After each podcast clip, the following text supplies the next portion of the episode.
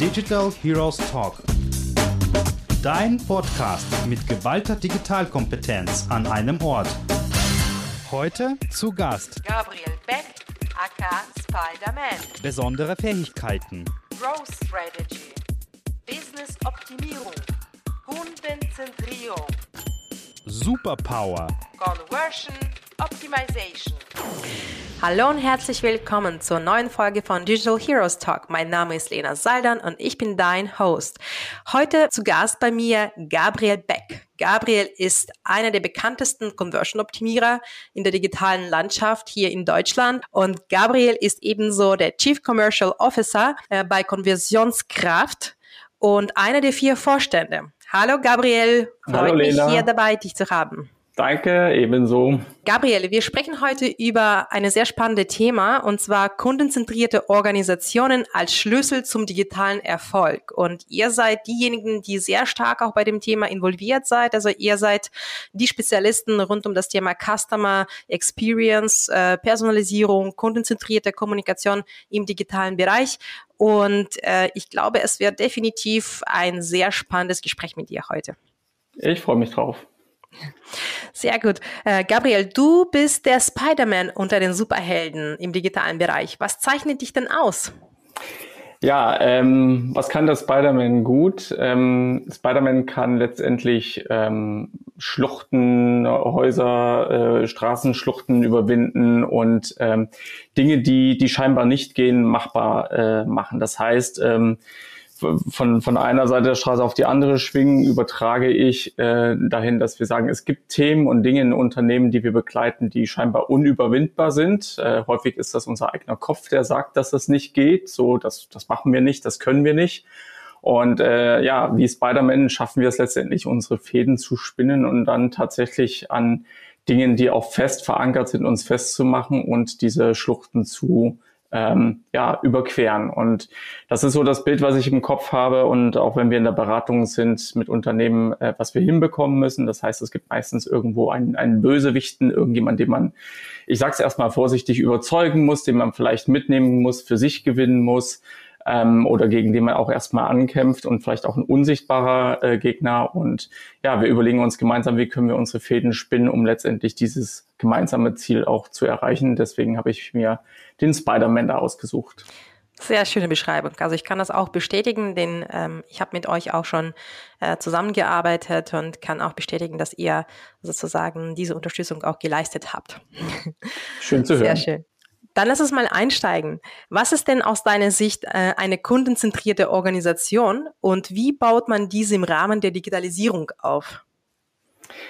Ja, äh, eine große Frage. Mh, wenn wir auch mit Kunden sprechen und äh, darüber sprechen, dass es uns um Kundenzentrierung geht, dann kommen dann gerne auch mal Aussagen, ja, äh, wissen Sie, Herr Beck, wir sind jetzt hier 120 Jahre am Markt. Äh, ich glaube, wir wissen, wie das geht mit der Kundenzentrierung. Ähm, da steckt etwas Wahres drin, aber auch etwas, was sich geändert hat. Und im Kern, was macht eine kundenzentrierte Organisation aus? Eine Organisation, die sich im Kern und ihre Energie und ihren Fokus nicht unbedingt damit beschäftigt, wie sie ihren Alltag organisiert und äh, Prozesse am Laufen hält, um diesen Organismus am Leben zu halten, sondern sich die Frage zu stellen, ähm, was brauchen unsere Kunden äh, von uns? Was brauchen sie heute? Was brauchen sie in 10, 20 Jahren? Und wie können wir letztendlich all unsere Aktivitäten, die natürlich von innen nach außen gerichtet sind, ähm, so einsetzen, dass der Kunde oder die Kunden ähm, letztendlich damit auch glücklich werden. Und das bedeutet auch herausfinden, was beschäftigt die denn, äh, was sind denn Alternativen zu den Produkten, die ein Unternehmen anbietet. Und damit meinen wir gar nicht mal so, ähm, was, was ist vielleicht ein vergleichbares Produkt von den Spezifikationen her, sondern welche andere Lösungen gibt es, die vielleicht nicht sofort in den, in den Sinn kommen, ähm, wenn es darum geht, was weiß ich, ich möchte ein schönes Freizeiterlebnis haben. Ähm, da kann vom Kinobesuch bis zum Urlaub alles Mögliche dabei rauskommen. Und das sind ganz andere Wettbewerbsvergleiche, die man dann anstrebt. Also was sind so die unsichtbaren äh, Wettbewerber da draußen, äh, die man kennen und, und verstehen muss, um den Kunden etwas zu liefern, was ein einzigartiges Erlebnis bietet? Mhm. Ich habe äh, jetzt vor kurzem auch ein Hörbuch gehört, nennt sich Hooked, ja, also Hooked, also eingehakt sozusagen, ist ähm, ein super Buch rund um das Thema auch Conversion-Optimierung oder Produktgestaltung, äh, kundenzentrierte Produktgestaltung. Und dort äh, ging es darum, dass man eben immer diese Fragen stellen muss, also die fünf W-Fragen, also warum, warum, warum, ähm, äh, damit man versteht einfach, was der Kunde möchte. Also immer wieder mal nachhaken.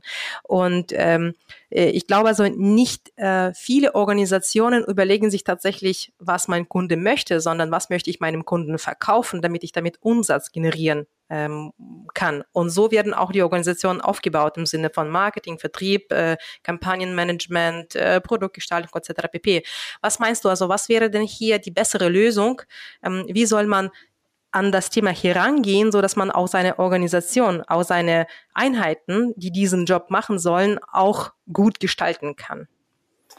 Ähm, ein gutes Tool, da, damit zu arbeiten, äh, ist letztendlich das Jobs to be Done Framework ähm, von Clay Christensen an der Stelle, ähm, was letztendlich die Frage stellt, welchen Job erfüllt ein Produkt für mich? Und da geht es einmal um eine emotionale Ebene und auch eine ähm, Ebene der, der, der, der Fakten und der Funktionen. Das heißt, ähm, wir bleiben mal in dem Freizeitbeispiel.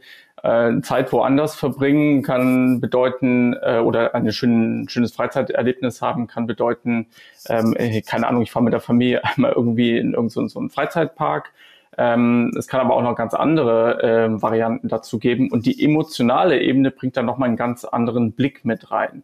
Und wenn man versteht, welche Wettbewerber auf dieser emotionalen Ebene ähm, quasi, gegen, gegen die man mitkämpft, dann macht man die Organisation noch sehr viel robuster gegen Veränderungen, technologische Veränderungen am Markt, ähm, um letztendlich sicherzustellen, dass die Innovationen, die man treibt, den Job der Kunden auch noch morgen erfüllen werden und dass dieses Unternehmen letztendlich wettbewerbsfähig bleibt. Ist jetzt vielleicht das Beispiel mit der, mit der Freizeit noch nicht ganz treffend gewesen, aber ähm, da gibt es auch Studien dazu und äh, auch in, den, äh, in dem Framework Jobs to be Done geht es darum, dass sie untersucht haben, was, was muss denn so ein Milkshake, welchen Job äh, erfüllt der und äh, wie kann man das auch weiter optimieren. Und ähm, im Rahmen dieser Studie, worum es da äh, ging, ist letztendlich dafür zu sorgen, dass nicht die Konsistenz dünner wird und dieser Milkshake äh, schnell weggeschlürft ist, sondern dass man herausgefunden hat in Interviews, dass die Kunden sich damit die Zeit vertreiben ähm, beim Pendeln zum, ähm, zum Büro. Und ähm, da hat man sich eben die Frage gestellt, wie kann man das Produkt noch besser machen, ähm, ist zu, zu äh, Drive-Ins gekommen und dass man die schnell verfügbar macht, aber auch dazu, dass man die Konsistenz eben verdickt und gar nicht dünner macht, äh, weil die Leute dann nicht so viel davon haben und die Zeit im Stau oder auf dem Weg zur Arbeit irgendwie beschäftigt sein müssen. Und das ist der Job, der dahinter steht, ähm, mich in der Zeit, wo ich irgendwie im Auto sitze, abzulenken und äh, die Zeit letztendlich zu füllen. Und auf mhm. diese Ebene und mit diesem Tool kann man letztendlich arbeiten, um herauszufinden, welchen Job erfüllen meine Produkte und auf emotionaler Ebene, was gibt es den Menschen, wenn sie mein Produkt verwenden. Und dann den Blick auf den Markt zu werfen, auch auf technologische Veränderungen, macht nochmal ganz andere Themen sichtbar. Mhm. Warum scheitern aus deiner Sicht viele Organisationen überhaupt, sich auf den Kunden äh, bei ihren Digital-Marketing-Maßnahmen zu fokussieren? Was also was sind die Blocker? Ähm, ist es äh, eher diese äh, Eigenzentrierung? Ähm, ist das ähm, eher Unwissen über den Kunden an sich äh, oder ist es vielleicht äh, äh, ein Wissenslücke im Bereich digitales Marketing? Mm, also ich würde sagen, das hat äh, mehrere Ebenen, wo man das erklären kann. Ähm, ja, es gibt sicherlich Unternehmen, die sich äh, gerne auch mit sich beschäftigen, ähm, weil es halt größere Organisationen sind und ähm, die letztendlich dafür sorgen müssen, dass diese Prozesse auch alle laufen. Aber was sich ähm, beim Thema Kundenzentrierung und vor allen Dingen im, im Kontext der digitalen Transformation tut, ist, dass wir viel mehr Daten zur Rate ziehen, um herauszufinden, kommt das bei meiner Zielgruppe an, ja oder nein. Und das ist äh, Fluch und Segen zugleich. Äh, der Segen ist, dass wir Daten nehmen müssen und dass wir es nicht mehr wissen müssen. Wir können viel mehr scheitern und, und auf Fehler liefern. Ähm, der Fluch ist, dass Entscheider nicht mehr entscheiden. Äh, mhm. Das heißt, die Entscheidungsgewalt wird in die Hände der Kunden gelegt. Und ähm, ich habe das erlebt in Projekten, auch mit, wo wir AB-Tests durchführen und sagen, so, das ist jetzt die, die Variante B hat verloren. Und dann sagen alle, ja, aber das ist die, die doch besser zu unserem CD passt und wir sollten die jetzt umsetzen. Dann sagen wir, ja, das könnt ihr mhm. machen, aber es gibt hier einen signifikanten Drop in den Zahlen. Entscheidet bitte, wie ihr das Wort. So, und ähm, es passiert etwas, was wir dann nicht nachvollziehen können. Es wird sich gegen die Variante entschieden, die da sinnvoller wäre und für die Variante, an die alle von vornherein sowieso geglaubt haben, in Klammern mhm. Confirmation Bias. Das heißt, Entscheidungen auf Datenbasis äh, zu treffen, heißt auch, dass, ähm, also erstmal, dass die Daten stimmen müssen, dass ich denen vertrauen ähm, muss, aber auch, dass ich als Entscheider die Entscheidungsgewalt abgebe. Und da rutschen wir mitten rein in kulturelle Aspekte, in das ganze Thema New Work, in agiles Mindset und, und, und, was ja letztendlich voraussetzt, dass wir uns dessen bewusst sind, dass die Dinge, die wir im Kopf haben und die wir als Annahme treffen und vertesten, ähm, dass wir nicht entscheiden, ob das letztendlich beim Kunde ankommt, sondern er oder sie selbst und die Daten uns belegen, ob das funktioniert. Und wenn wir diesen Daten dann vertrauen können und sagen, alles klar, die Daten haben uns das gezeigt, dann gehört es dazu, äh, gehört etwas dazu zu sagen, okay, ich habe mich geirrt. Und dieses, mhm. ich habe mich geirrt in einer Gruppe zu sagen, wo ich vielleicht der höchstbezahlteste bin, mhm. ähm, um mal den Begriff des Hippos umzuschreiben, dazu gehört etwas, weil da muss ich äh, eingestehen, hm, ähm, ich war auf dem Holzweg und ähm, Gott sei Dank haben wir diesen Test gemacht, dieses Experiment, um herauszufinden, was denn die eigentliche Wahrheit ist. Und wir haben es in der, in der Realität und in vielen Situationen einfach damit zu tun, dass jemand von seiner Entscheidung so überzeugt ist und die so auf Bauchgefühl auch basiert, dass selbst wenn die Daten eine andere Sprache sprechen, trotzdem dagegen gehandelt wird. Mhm. Also sprich, eine der Blocker, der Hauptblocker ist eben, dass man weniger den Daten vertraut, sondern mehr äh, dem eigenen Gefühl beziehungsweise seiner Überzeugung. Habe ich das richtig verstanden? Ja, das ist richtig. Ja. Und Wie ist es deine Erfahrung? Inwiefern beherrschen überhaupt Unternehmen, also sei es äh, kleine Unternehmen oder große Unternehmen, das Thema Daten? Weil du sagst, also im Kern stehen auch die Daten, denen man vertrauen soll. Und was ist denn deine Erfahrung hier? Also äh, da bin ich vorsichtig mit pauschalen Aussagen. Mhm. Ähm, ich habe jetzt keine genauen Daten im Kopf. Mein, mein Gefühl und die, die Erfahrung zeigt mir, dass äh, sehr, sehr viele Unternehmen an dem Thema dran sind, ähm, dass sie auch eine gewisse Awareness dafür haben, dass das Datenthema aber eines ist, was vielleicht noch einfacher zu verstehen fällt, ehrlich gesagt. Das heißt, die Themen werden meistens sogar angegangen, bevor man sich mit Customer Experience und Kundenzentrierung beschäftigt. Warum? Weil das die Welt der Daten und auch der Technologien, die dahinter stehen, logisch einfacher zu verstehen und zu begreifen ist. Ähm, das heißt, ich würde sagen, es beschäftigen sich weitaus mehr Themen mit dem Thema Data als mit der Frage, äh, was man daraus äh, ziehen kann, um ähm, mhm. ja über den Kunden etwas zu lernen. Das ist ähm, ja eine, ein, eine Branche, die sich Insights-driven Businesses nennt. Das heißt Unternehmen, die aus Erkenntnissen heraus ähm, lernen wollen und wachsen wollen. Und da liegt der Fokus vielleicht noch zu sehr sogar auf den Daten ähm, und nicht auf der, auf der Frage, warum ist das so, was uns die Daten gerade mhm. äh, zeigen. Mhm. Und ich, ich will auch dazu sagen, es ist gut, dass wir die Daten haben und dass die immer mehr kommen. Aber die zweite Frage ist äh, natürlich die entscheidende, warum ist das so? Mhm, mhm.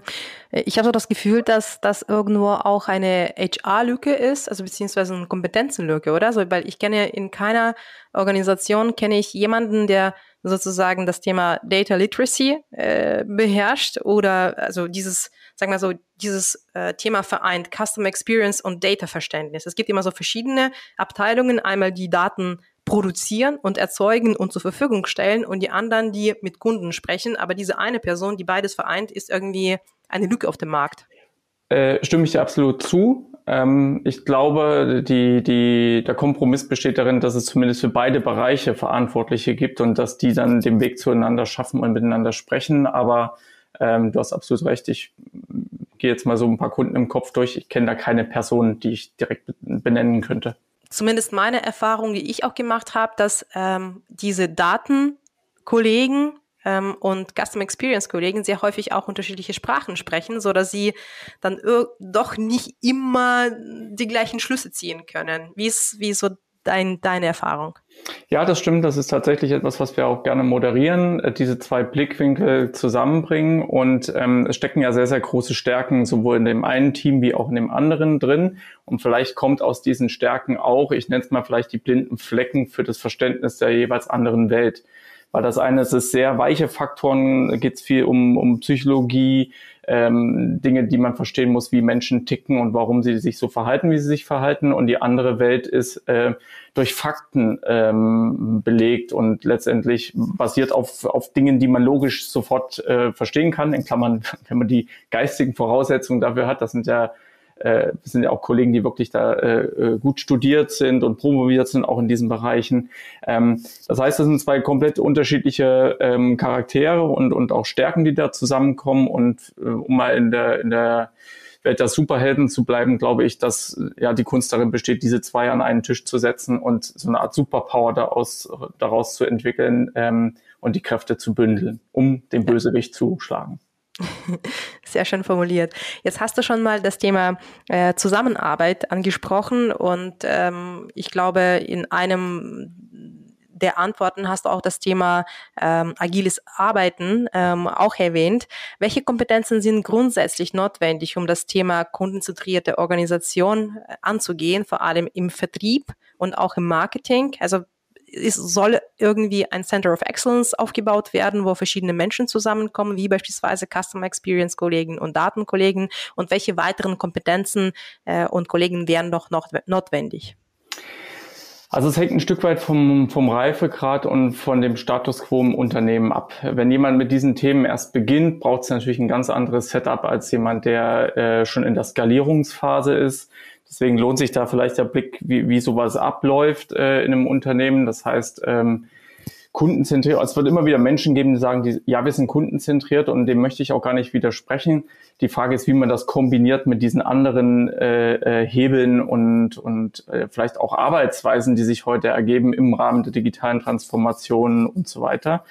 Also es gibt die Phase, da läuft irgendjemand los und muss missionieren und das, was braucht es an dem Setup? Äh, eigentlich eher eine Einzelperson, die, die auf ein Thema aufmerksam macht. Und dann schafft man irgendwie Voraussetzungen, durchaus mit Budgets oder Tools oder, oder Budget für Tools und sagt dann, okay, wir beginnen jetzt mal, wir wollen hier noch ähm, kundenzentrierter werden und mit Daten zeigen, was funktioniert, was nicht funktioniert.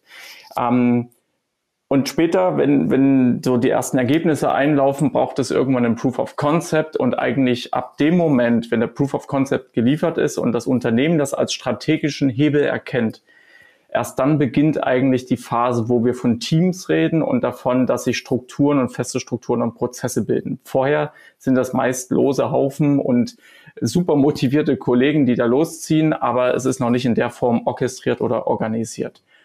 Ähm, und reden wir mal von der Phase, dass dieser Proof of Concept geliefert ist. Und ich sage noch eins dazu, das ist in vielen Unternehmen gar nicht der Fall. Es gibt da so eine Art Scheinkonsens im Sinne von, ja, wir experimentieren und die Geschäftsleitung sieht das als einen strategischen Hebel an. Das ist aber häufig gar nicht der Fall, sondern es ist eher ein Lippenbekenntnis im Sinne von, ja, ja, wir machen da ein bisschen was mit AB-Testing und das ist ganz gut so. Das kann man auch daran erkennen, inwiefern äh, letztendlich in den, diesen Entscheidergremien auch diese Experimentation-Themen wirklich diskutiert werden, wiederkehrend diskutiert werden und es auch Budgets dafür gibt. Aber zu deiner Frage, wem braucht es dann? Vor allen Dingen in der Phase der Skalierung. Also es braucht letztendlich Menschen, ähm, die überhaupt erstmal sichtbar machen, was die Kunden brauchen. Das heißt im Bereich User Research, ähm, vielleicht Psychologen, wen auch immer, Menschen, die einen Zugang zu Menschen haben und vor allen Dingen Fragen so stellen können, dass sie Antworten darauf bekommen. Im kleinen Kontext, im Sinne von, was hätte ich auf diesen Button zu klicken, aber auch im großen Kontext, was sind denn deine Alternativen zu diesem Produkt XYZ? Und ähm, das ist so der Startpunkt. Mit diesen Ideen kann man letztendlich äh, in Konzepte reingehen. Da brauchen wir die nächsten Menschen. Ähm, wir brauchen letztendlich äh, äh, Designer, die sich auch darum kümmern, das dann im Frontend wieder sichtbar zu machen oder in der App oder wo auch immer. Und Klammern, wer weiß, wo in Zukunft, wenn das per Voice funktioniert. Aber jemand, der diese Idee und die Lösung zu diesem Problem, was die Kunden haben, wirklich gut in die, in die Praxis übersetzt. Ähm, dann braucht es natürlich Entwickler, um in dieser Testwelt das Ganze ähm, experimentierfähig zu machen. Das ist der eine Strang, AB-Test. Es gibt aber noch andere Möglichkeiten zu experimentieren. Man kann große Panels anzapfen und äh, ich nenne das immer virtuelle AB-Tests durchführen, die durchaus auch mit Daten dann wieder äh, zeigen, was funktioniert und was nicht wir können im Lab Menschen fragen, wir können auf die Straße gehen und so weiter, um letztendlich herauszufinden, kommt das bei der Zielgruppe an oder nicht. Und ähm, das heißt, wir haben da wieder Leute, die aus äh, eher im, im Bereich Research aktiv sind. Wir haben Entwickler, hatte ich gesagt. Wir brauchen Menschen, die Qualitätssicherung machen. Wir brauchen äh, Menschen, die sich mit Daten auskennen, um Reports letztendlich auch wirklich valide äh, auszuwerten und zu sagen, das war eure Hypothese, das konnten wir jetzt bestätigen, wir konnten in den Daten noch das und das sehen, hier gibt's auffällige Segmente, um letztendlich daraus ein, ein ja, eine, eine Empfehlung abzuleiten, die auch allen Beteiligten hilft. Es braucht Menschen, die das orchestrieren, Manager, POs, die dafür sorgen, alles zusammenzubringen. Es braucht die Business-Sicht äh, darauf. Also all das sind so die Fähigkeiten, die sich äh, in einem solchen, und wir nennen das durchaus auch Growth-Team, letztendlich zusammenfinden. Mhm, mh. Nicht für alle, nicht für alle Unternehmen macht die volle Power von vornherein Sinn. Mhm, mhm. Was ist mit den Marketingkollegen? Also sprich beispielsweise im digitalen Bereich sind die Digital-Marketeer äh, oder eben allgemein auch Branding, Marketing-Kollegen. Äh, gehören sie auch dazu oder ist es eher so die nächste Stufe aus deiner ähm, Sicht? Du hattest von die Frage gestellt, man vielleicht als mit einem Center of Excellence beginnt. Ähm, da würde sich das ähm, letztendlich auch abspielen ob diese Einheit, diese Unit, das Team anderen Teams wiederum hilft, dann sind das Stakeholder und dann brauchen wir diese mhm. Menschen zumindest in der Kommunikation. Oder die andere Variante, auch in agilen Produktorganisationen sind die Optimierer, nenne ich es jetzt mal, Teil dieser eigenen ähm, Produktteams. Und das hängt einfach vom Setup ab. Da gibt es nicht richtig oder falsch, sondern auch die Frage, was passt zum Unternehmen wir haben Kunden, die auf einen Center of Excellence setzen. Wir haben Kunden, die das eben nicht tun und wir haben Kunden, die das switchen. Es gibt einen guten Grund dafür. Das muss sich für alle im Alltag einfach auch gut anfühlen. Vielleicht nochmal zur Frage der Entscheider. Genau. Äh, ist es so, dass diese Organisationen unternehmensweit dann funktionieren sollen oder ist es nur eine Einheit für beispielsweise ein bestimmtes Thema, für ein bestimmtes Produkt oder kann man das gesamte Unternehmen so in dieser Art aufbauen? Ein klares Ja, das kann man tun. Ähm, ich glaube, dass auch ganz viele dieser Fähigkeiten in Unternehmen schon drin sind. Äh, wir sprechen über Marketingabteilungen, die Marfos durchführen und so weiter, vielleicht auch eine eigene Marfo-Abteilung. Also es gibt vieles davon schon. Es gibt Teams, die sich mit Daten beschäftigen, vielleicht auch Entwickler und, und, und. Ähm, die Frage ist, wie sehr folgt das einem System und wie sehr ist das ein Prozess, der alle mit involviert? Und ich würde sagen, da ist Luft nach oben in nahezu allen Unternehmen, ähm, um das noch besser zusammenzubringen. Und vor allen Dingen, um nochmal auch auf den Punkt zu, zu bringen, dass egal wer in welcher Abteilung, wenn, wenn die Personen das bedingungslos im Kopf haben und sich die Frage stellen, wie können wir unseren Kunden morgen noch glücklicher machen oder welches Problem kann ich heute lösen, ähm, dass das vor allen Dingen Abteilungsgrenzen immer wieder überschreitet. Das heißt, die Silos müssen da weg im Sinne von nicht organisatorisch, das kann halt immer noch in Silos liegen wegen mir, aber ähm, sichtbar machen, dass es äh, nur im Teamplay funktionieren kann. Ähm, das heißt, wir haben auch Kunden, mit denen wir über Persona-Ansätze sprechen, die ihren Weg bis in die ähm, Stationärläden und Geschäfte letztendlich äh, finden, die aber ihren Ursprungspunkt erstmal im digitalen Marketing hatten, um auszuprobieren, ob das funktioniert, den Proof of Concept zu liefern und dann zu sagen, okay, wie können wir dieses System größer machen?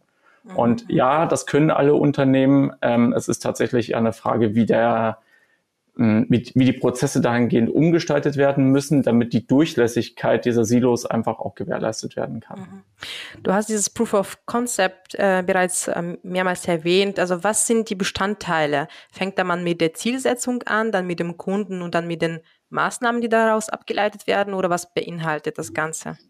Also der Proof of Concept ist letztendlich ähm, das Momentum, wo Entscheider verstehen, dass das Thema Experimentieren, Kundenzentrierung, du merkst, ich schmeiß das so alles in einen, mhm. in einen Satz und einen, einen Begriff mit äh, zusammen. Ähm, wenn Entscheider merken, das ist für mich ein wichtiger strategischer Hebel, weil ich an Daten gesehen habe, dass das vorliegt. Das heißt, wir haben Maßnahmen ergriffen, die haben zu einem Outcome ge geführt und der ROI ist wirklich gut. Ähm, ich habe Dinge über meinen Kunden gelernt. Das sind vielleicht die weichen Faktoren, die ich auch zukünftig wieder in, ja, auch in, in äh, Umsatz und, und Outcome äh, münzen kann.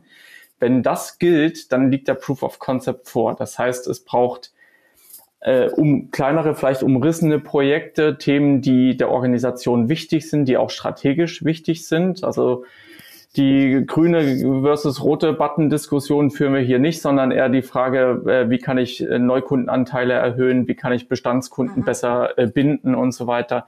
Das sind strategische Fragen. Oder wie kann ich in den Markt überhaupt erstmal eintreten, um mal ganz früh reinzukommen. Mhm. Und wenn Entscheider verstehen, ah, da gab es ein Projekt, das hat mir bewiesen, dass diese Art und Weise zu arbeiten, Kunden zu involvieren, einen kleinen agilen Sprint machen, mit Daten auszuwerten, was der gebracht hat mhm. und das vielleicht drei, vier, fünf Mal hintereinander in einem Programm packen und dann wirklich, äh, ja, äh, ich sag mal, buchhaltermäßig ein Excel zücken und das aufschreiben, was hat mich das gekostet und was hat's gebracht. In dem Moment, wo da steht, das hat uns was gebracht und Entscheider sagen, mhm. super, lasst uns das bitte verfolgen, dann haben wir Proof of Concept. Mhm, und mhm, okay. meine These ist, dass das in den meisten Unternehmen nicht der Fall ist und ähm, dass wir sehr oft den Scheinkonsens haben und vielleicht auch die Teams, die für Experimentieren und Optimieren kämpfen, denken und glauben, dass sie tatsächlich die Rückendeckung haben, aber häufig fehlen ihnen eben Ressourcen, äh, Budgets für irgendwelche Tools und auch die Freigabe, mal mutige Dinge auszuprobieren, die durchaus dazu führen können, dass es scheitert. Und das ist äh, etwas, dessen muss man sich absolut bewusst sein. Das ist ein Experiment. Wir wissen nicht, was da rauskommt. Mhm. Das klingt alles sehr wissenschaftlich, ist es im Kern auch, weil letztendlich hm, kann man mit Hypothesen zwei Dinge machen. Man kann sie bestätigen oder man kann sie eben ablehnen. Und äh, was das aber im Unternehmen und für den Alltag des digitalen Marketers oder für die Marketers bedeutet, ist nochmal eine ganz andere Frage. Weil mhm, mhm. ich glaube nicht, dass Chefs gerne sehen, dass Ideen, die getestet werden, dann äh, scheitern ähm, die sagen, ja, nee, ich will ja eigentlich besser werden. Und es mhm. braucht eben eine Weile, um zu verstehen, dass man auch aus diesem Hinfallen und aus den, ich habe hier nichts gelernt, äh, ich habe hier keinen keinen Uplift erzeugt, etwas lernen kann. Und das, wenn, wenn man aufzeigt, dass man das wiederum in Wachstum äh, wandelt und eine neue Idee entwickelt, die man validiert und zeigt, das hat jetzt funktioniert. Wenn das alles stattfindet und die Personen sagen, jetzt habe ich es verstanden, dann ähm, passiert so etwas wie, wie ein Unternehmen wie, wie Booking.com und Co., die äh, gnadenlos experimentieren, überall permanent Experimente laufen haben, wo alles ein Experiment ist auf gut Deutsch und ja, über Feature-Toggling ganz viele Sachen auf einmal ausgespielt werden können und wirklich jedes Feature, was da rausgeht, ein, ein Experiment ist. Mhm, mhm, mhm. Also meine Hypothese ist, dass wenn ich so gerade das alles raushöre, ähm, so diese ganze Testkultur, äh, die ist äh, sehr häufig tatsächlich im Bereich digitales Team verankert und vor allem im Bereich Conversion Team beispielsweise oder Customer Experience, wobei also Customer Experience im klassischen Sinne des Wortes, das sind diejenigen, die eher so Kundenbefragungen machen, NPS-Messungen äh, etc. pp. Und mhm. tatsächlich mhm. so Tests durchführen findet eher im operativen Conversion- oder Performance-Team statt. Ja? Und ähm, ich überlege gerade nur, äh, aus welchem Team heraus soll dieses Proof of Concept dann entstehen. Weil meine Hypothese, man braucht schon an dieser Stelle, bevor es entsteht, ähm, dieses agile Team, also dieses, diese, diesen Center of Excellence. Das sprich, ähm, drei Leute müssen auf die Idee kommen, die verschiedene Kompetenzen haben, müssen auf die Idee kommen, hey, lass uns mal doch dieses Thema kundenzentriert angehen. Also zum Beispiel, wenn wir jetzt ähm, an äh, das neue Produkt denken. Also das Unternehmen bringt jetzt ein neues Produkt raus äh, und das muss irgendwo auf der Webseite verankert sein. Also ich spreche beispielsweise von der neuen äh, Schuhe-Kollektion oder sowas, ja. Und das äh, wird jetzt auf, auf die Webseite gebracht. Und was, was wird normalerweise ein Conversion-Optimierer machen? Der wird erstmal ähm, einfach einen guten Conversion-Funnel erstellen. Aber der wird wahrscheinlich noch nicht äh, sehr stark von vorne heraus an den Kunden denken, weil er geht davon aus, dass ihm die ganze Information schon zur Verfügung gestellt wird und er kann damit arbeiten. Nur fehlt an der Stelle eben diese Person, ja, die dann sagt, hey, lass uns doch mal kundenzentriert äh, denken und lass uns ähm, erstmal analysieren, ob überhaupt diese Schuhe-Kollektion überhaupt ankommen würde, weil das ist eine neue Zielgruppe von uns und wir müssen die erstmal erforschen. Also deswegen, ich überlege nur, ähm, was ist denn der Erfolg für, für dieses Proof of Concept, damit es rein von vorne schon funktioniert und von allen notwendigen Kompetenzen angegangen wird. Das ist eine gute Frage, in welcher Reihenfolge beziehungsweise aus welchem Team heraus. Ich gucke gerade so in die Praxis. Also wir haben häufig den Fall, dass es aus der Data-Ecke kommt und auch von den, von den Web-Analysten äh, aus der Data-Abteilung. Warum? Weil die auf dem, also wortwörtlich auf dem Begriff Conversion Rate sitzen. Ähm, mhm. Das heißt, das ist so der häufigste Ursprung, was auch gut ist. Ähm, weil die Kollegen einen guten Blick darauf haben, was bringt es und kann ich es in meinen Daten nachweisen. Ist das ein guter Weg? Ja. Findet das häufig dort seinen Ursprung? Auch ja. Und dann noch gemixt mit, äh, irgendwie hängt da immer so auch ähm, ja, technologische Themen dran und da passt halt so ein AB-Testing-Tool gut mit rein. Im Marketing selbst äh, passiert das auch. Äh, warum? Weil ich, ich komme ursprünglich aus dem Performance-Marketing. Da wird viel probiert und alles über die Zahlen letztendlich entschieden. Aber da gibt es schon so etwas, was ich mal das, das Experimentiergehen äh, nennen würde. Das heißt, aus den Urzeiten mit Google AdWords noch Anzeigen, Texte gegeneinander testen und so weiter. Da steckt schon dieses Ausprobieren mit drin. Google hat auch immer wieder die Tools dafür geliefert, um Data-Driven Marketing letztendlich zu machen. Das heißt, diese äh, Seite gibt es auch. Ähm, und ich überlege gerade noch, aus den Produktteams ist dann der nächste Ansatz. Ich glaube, dass ich dir gar nicht sagen kann, wo es der beste Weg wäre, weil ähm, du hörst ja raus, ich, ich gucke da auf die Stärken der jeweiligen mhm. Teams. Jedes dieser Teams und jeder dieser Verantwortlichen bringt gewisse Skills mit, die absolut notwendig dafür sind. Ich glaube, was entscheidend ist, dass all diese Personen verstehen, dass sie das alleine nicht schaffen werden. Also, mhm. Ähm, dass sie als Superheld, äh, was ich nicht, äh, Batman und Robin haben wir hier äh, als ein Bild, die, die das dann halt zusammen machen und äh, diesen Kampf zusammen ähm, letztendlich gewinnen wollen. Und mh, mm, man braucht ein Avengers-Team. Ja, und wir reden immer wieder über Stakeholder-Maps und darüber, wen, wen brauchen wir und was ist gutes Stakeholder-Management. Ich drücke es mal sehr, sehr deutsch aus. Wir brauchen eine gute Kommunikation mhm. und wir brauchen letztendlich auch ein Einfühlen, was braucht mein Gegenüber. Es kann ja sein, dass es für einen Proof of Concept vielleicht gar nicht so viele Daten braucht, wie ich das jetzt gesagt habe. Es kann sein, dass ein Entscheider eher ähm, von einem Prinzip überzeugt werden möchte und vielleicht einmal den Aha-Moment haben möchte, Mensch, das, was ich jetzt gedacht habe über meine Kunden, wie die sich verhalten, ist völlig falsch. Und ähm, ich habe verstanden, das Team gibt mir hier ein Tool an die Hand, wo ich diese Falschliegenrate meiner Entscheidung im Alltag ähm, verringern kann. Und wenn dem so ist und eine Person da nicht so viel dazu braucht, dann ist das wunderbar. Mhm, mhm. Okay, okay. Also sprich, äh, wenn ich beispielsweise auf die Idee komme, ich möchte in meiner Organisation eine kundenzentrierte Organisation vorantreiben, dann soll ich mir weitere Helden suchen, die das Thema auch mit mir vorantreiben würden, oder? Ja, also definitiv. Das ist ein Teamsport. Das geht gar nicht anders äh, wie bei allen anderen Themen wahrscheinlich auch. Und ähm, wie gesagt, ich, ich äh, glaube, es hängt eher an der Art und Weise, wie man arbeitet und an diesen kulturellen und weichen Faktoren, ähm, wie eine Fehlerkultur zum Beispiel, ähm, die in Unternehmen reinzubringen. Und vielleicht ist das, das auch ein Grund, warum es in manch großen Organisationen so schwer fällt, das da reinzubringen. Mhm. Weil Entscheidungsprozesse halt über Jahrzehnte sich geformt haben und die bricht man nicht mal eben so auf. Das heißt, wenn mhm. wir jetzt, äh, ich, ich, ich sag mal, jungen voller Tatendrang da reinmarschieren und sagen, ja, es ist doch alles gar nicht so schwer, mhm. ähm, dann mag die Aussage so lange stimmen, bis wir dann auf Prozesse treffen, die halt irgendwie 30, 40 Jahre alt sind. Und auch dafür braucht es ein Verständnis. Was brauchen denn die Menschen in so einer Organisation, um zu verstehen, dieser andere Weg ist interessant, ich schaue mir den an wir müssen eigentlich permanent internes Marketing machen für all diese Themen, äh, mhm. agil äh, äh, in, in Sprints zu arbeiten, Daten zu Rate zu mhm. ziehen, mhm. anstatt mit Bauch zu entscheiden und ähm, die Kunden mit einzubinden. Und wenn man das permanent tut und auch die richtigen Leute davon überzeugt, dann klappt das. Aber das ist ein langer Weg und die schlechte Nachricht ist, das lässt sich nicht so schnell abkürzen. Ja. ähm, und Kulturen ändert man nicht einfach mal so von ja. einem auf den anderen Tag.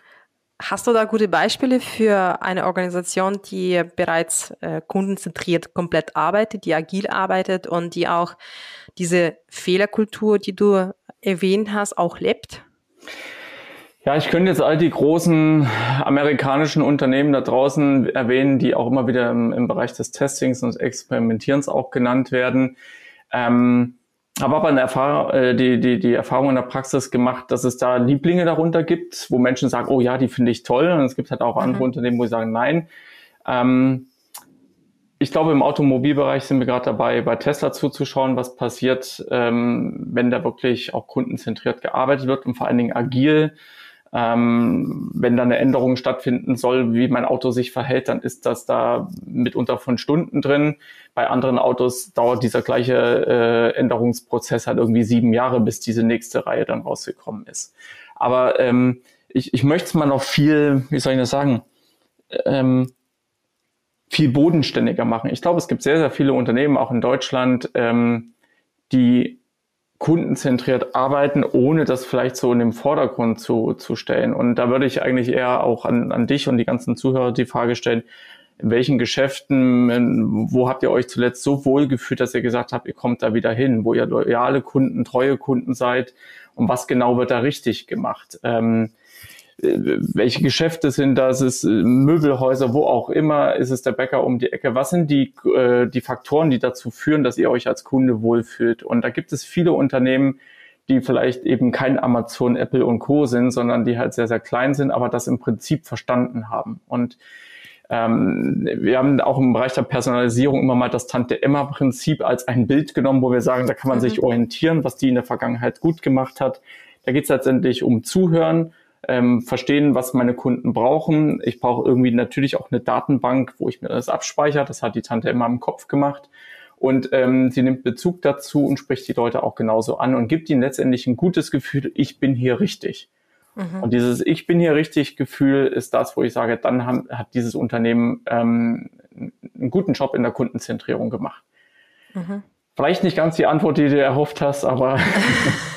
ja, äh, also wenn du mich fragst, so, ich würde sagen, nicht nur ich bin hier richtig, sondern ich fühle mich hier wohl, mhm. weil ich verstanden werde, weil meine ja. Bedürfnisse in Vordergrund gestellt werden und ich werde hier verstanden und äh, ich werde hier tatsächlich als Kunde wahrgenommen im Sinne von, also man sagt immer so, Kunde ist König, so ja. muss es sein, ja. Und das ist tatsächlich so, wenn ich mal zum Bäcker komme und der sagt schon, hey, hallo Lena, ich habe deine Lieblingsbrezel hier für dich zum Frühstück, weil du Bist immer du samstags kommst, dann, dann bin ich glücklich, ja. ja. Aber äh, das hast du sehr schön äh, ergänzt, den Satz. Also ja, dieses Wohlfühlen, es findet viel auf der emotionalen Ebene statt und das ist eben genau das, wie, wie misst man das in Daten? Das ist schwierig. Ähm, da müssen wir halt ran und müssen mit Menschen sprechen, um herauszufinden, was sorgt dafür, dass sie sich da äh, glücklich fühlen und gut aufgehoben fühlen. Ja, okay. Super, äh, Gabriel, ähm, wir haben schon relativ viele Themen durchgesprochen. Äh, Vielleicht zum Schluss, äh, wenn du jetzt mal am Tisch ähm, eines Unternehmens sitzen würdest als Berater und ähm, der Geschäftsführer fragt dich, hey Gabriel, ich möchte morgen meine Organisation umgestalten und wir sollen komplett customer-oriented arbeiten. Was würdest du ihm empfehlen? Ähm, welche Punkte soll er unbedingt in Betracht nehmen? Das ist eine große Frage. Ähm Zumindest womit soll er anfangen? Ich glaube, dass die Dinge, die ähm, gut laufen in Unternehmen, häufig äh, unterschätzt werden, wenn man das in so einen neuen, äh, neuen Kontext passt. Das heißt, die Frage, was läuft denn schon gut in Richtung Kundenzentrierung? Weil also wenn die Unternehmen nicht kundenzentriert wären, dann ver verschwinden sie vom Markt. Das heißt, es gibt Themen, auf denen man aufsetzen kann. Egal welches Unternehmen, egal welche Branche. Wenn, es sei denn, sie haben eine Monopolstellung und man kann sich dem nicht entziehen. Das schließe ich jetzt mal aus. Aber wenn jemand ein Unternehmen leitet, was schon mehrere Jahre am Markt ist, dann gibt es ganz viele Dinge, die richtig laufen. Und ich würde tatsächlich mit so einer Bestandsaufnahme starten mit dem Blick auf den Kunden, also das heißt eine Kundenbefragung wofür schätzen die Kunden das Unternehmen und wo haben sie das Gefühl, dass sie wichtig sind eben und was gibt ihnen das gute Gefühl? Genau die Dinge, die du eben beschrieben hattest. Und auf der anderen Seite aber die Mitarbeiter auch fragen.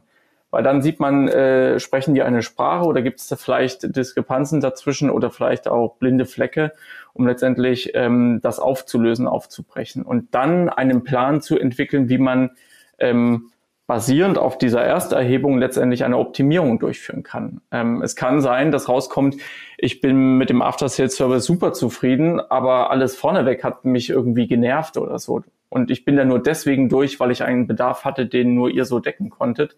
Mhm. Dann weiß ich, wo ich anfangen kann zu optimieren. Ähm, wenn aber rauskommt, äh, ja, ich, ich bin jetzt gar nicht bei euch Kunde geworden, also man sollte auch die Nicht-Kunden fragen. Ähm, und, und vielleicht diejenigen, die nicht Kunde geworden sind, warum seid ihr nicht Kunde geworden und was haben die anderen besser gemacht? Und mit diesem Blick auf Innen und Außen habe ich erstmal ein Gefühl, wo stehen wir denn da, bevor ich überhaupt in eine Richtung äh, gehen kann. Und da kann man ein Zielbild mhm. daraus entwickeln, von diesem Zielbild rückwärts rechnen und sagen, das sind die wichtigen Meilensteine, Maßnahmen plus Check-ins, um zu prüfen, hat das funktioniert, was wir uns überlegt haben oder nicht. Ähm, aber wer kundenzentriert arbeiten will, muss, muss auf jeden Fall seine Kunden halt auch befragen, wie sie das überhaupt wahrnehmen. Das ist die sogenannte Delivery Gap. Da gibt es eine Studie, ich muss jetzt leider passen, von wem die mhm. ursprünglich war, aber wo Unternehmen gefragt wurden, wie kundenzentriert sie sich empfinden. Und dann wurden die Kunden dieser ähm, Unternehmen äh, letztendlich befragt, wie sie das Gefühl haben, dass diese Unternehmen äh, auf sie als Kunde eingeben. Ähm, ich kann dir die genaue Prozentzahl nicht sagen, aber der Titel mit der Delivery Gap gibt schon an, was rausgekommen mhm. ist, nämlich dass zwischen, der, zwischen dem Selbstbild und dem Fremdbild letztendlich Welten lagen. Und ähm, okay. das gilt es aufzumachen und zu verstehen, warum ist da eine Welt dazwischen. Mhm. Okay, super. Vielen lieben Dank für die guten Tipps. Hast du noch ein paar Tipps für unsere Zuhörer in Richtung ähm, Weiterbildung bei dem Thema? Also irgendwelche Bücher, Podcasts oder ähnliches, was du empfehlen könntest? Oh, da erwischst du mich jetzt kalt. Ähm, ich würde sagen, erstmal Konversionskraftblock. Das ist eine Antwort, die du, glaube ich, jetzt Der ist gut, ja. hast. ähm, das ist das eine, aber auch ähm, im, im, internationalen Bereich gibt's äh, wunderbare äh, Kollegen, die da schreiben. Auch das Booking.com-Team, die ähm, im Bereich Experimentation viel rausgeben. Also da würde ich jetzt gar nicht irgendwie eins hervorheben, weil es einfach sehr, sehr viele gibt. Es gibt auch eine gute Szene dazu. Zweiter Tipp neben dem Blog ist natürlich ein Growth Marketing Summit be äh, besuchen. Mhm. Das ist die zweite Werbefolie quasi jetzt. Aber mal darüber hinaus, ähm, wo kann man sich Informationen holen? Je nachdem, aus welchem Bereich man kommt. Ich würde sehr stark in den Bereich der Konsumpsychologie ähm, alle Hörerinnen und Hörer empfehlen, sich da mal reinzufuchsen. Da gibt es sehr, sehr viele Buchempfehlungen auch tatsächlich bei uns im Blog. Ähm, von Chialdini über Kahnemann bis was weiß ich wohin gibt es äh, unheimlich viele gute Bücher, die sich damit beschäftigen. Im Bereich Data bin ich völlig blank. Äh, da würde ich immer an meine Kollegen äh, verweisen. Ähm, da gibt es ähm, genauso gute Quellen. Ähm, und dann ist die Frage, wie man eine Kultur aufbaut und ähm, das hinbekommt. Das ist gar nicht so einfach. Ähm, das heißt, was gehört zu einer guten äh, agilen Kultur und auch zum Growth Mindset dazu? Das Wort Mindset ist ein Buch. Von der Carol Drake heißt sie, glaube ich, äh, Mindset. Da geht es um Growth Mindset und Fixed Mindset. Mhm. Das wäre wichtig, um mal herauszufinden, ähm, warum sind manche Menschen verhalten, wenn es äh, über um, um Neuerungen geht und warum mhm. zögern die da? Ähm, das kann ich auf jeden Fall empfehlen. Und ansonsten, ähm, ja, ich, ich müsste mir tatsächlich Mühe geben, Lena. Ich kann dir gerne noch Bücher irgendwie als Liste zuschicken. Okay, super, vielen Dank. Challenge Time. Gabriel, und allerletzte Frage. Äh, du weißt also, ich möchte immer wieder mal neue Superhelden einladen. Äh, wen würdest du nominieren, ähm, damit ich die oder ihn äh, einladen kann als nächsten Gast bei mir? Ähm, ich glaube, interessant wäre es mal Menschen zu hören, die in einem Unternehmen arbeiten und sowas mit aufgebaut haben. Da würde ich tatsächlich da bin, da bin ich jetzt, äh, da, fallen mir mehrere Namen ein, da müsste ich diese Person erst fragen, aber ich würde die tatsächlich die Unternehmensseite da, dagegen halten. Warum? Weil ich sag mal, wir als Berater können dann leicht erzählen, wie einfach das alles ist. Ähm, das ist es natürlich nicht. Ähm, wen du auf jeden Fall fragen darfst zum Thema äh, Experimentation ist ähm, der Tim Eckert, ähm, der auch ein eigenes Podcast hat.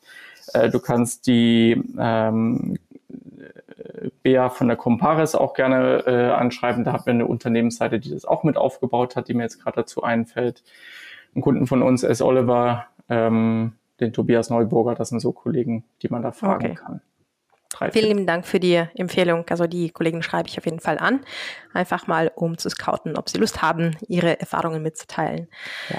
Super, Gabriel. Dann vielen lieben Dank. Ähm, sehr tolles Thema. Ich habe viel mitgenommen. Ähm, ich werde alles in die Show Notes reinpacken, was du empfohlen hast. Äh, und äh, ich bedanke mich bei dir für deine Zeit. Ähm, ciao. Danke euch auch fürs Zuhören. Danke. Tschüss. Digital Heroes Talk. Dein Podcast mit gewalter Digitalkompetenz an einem Ort.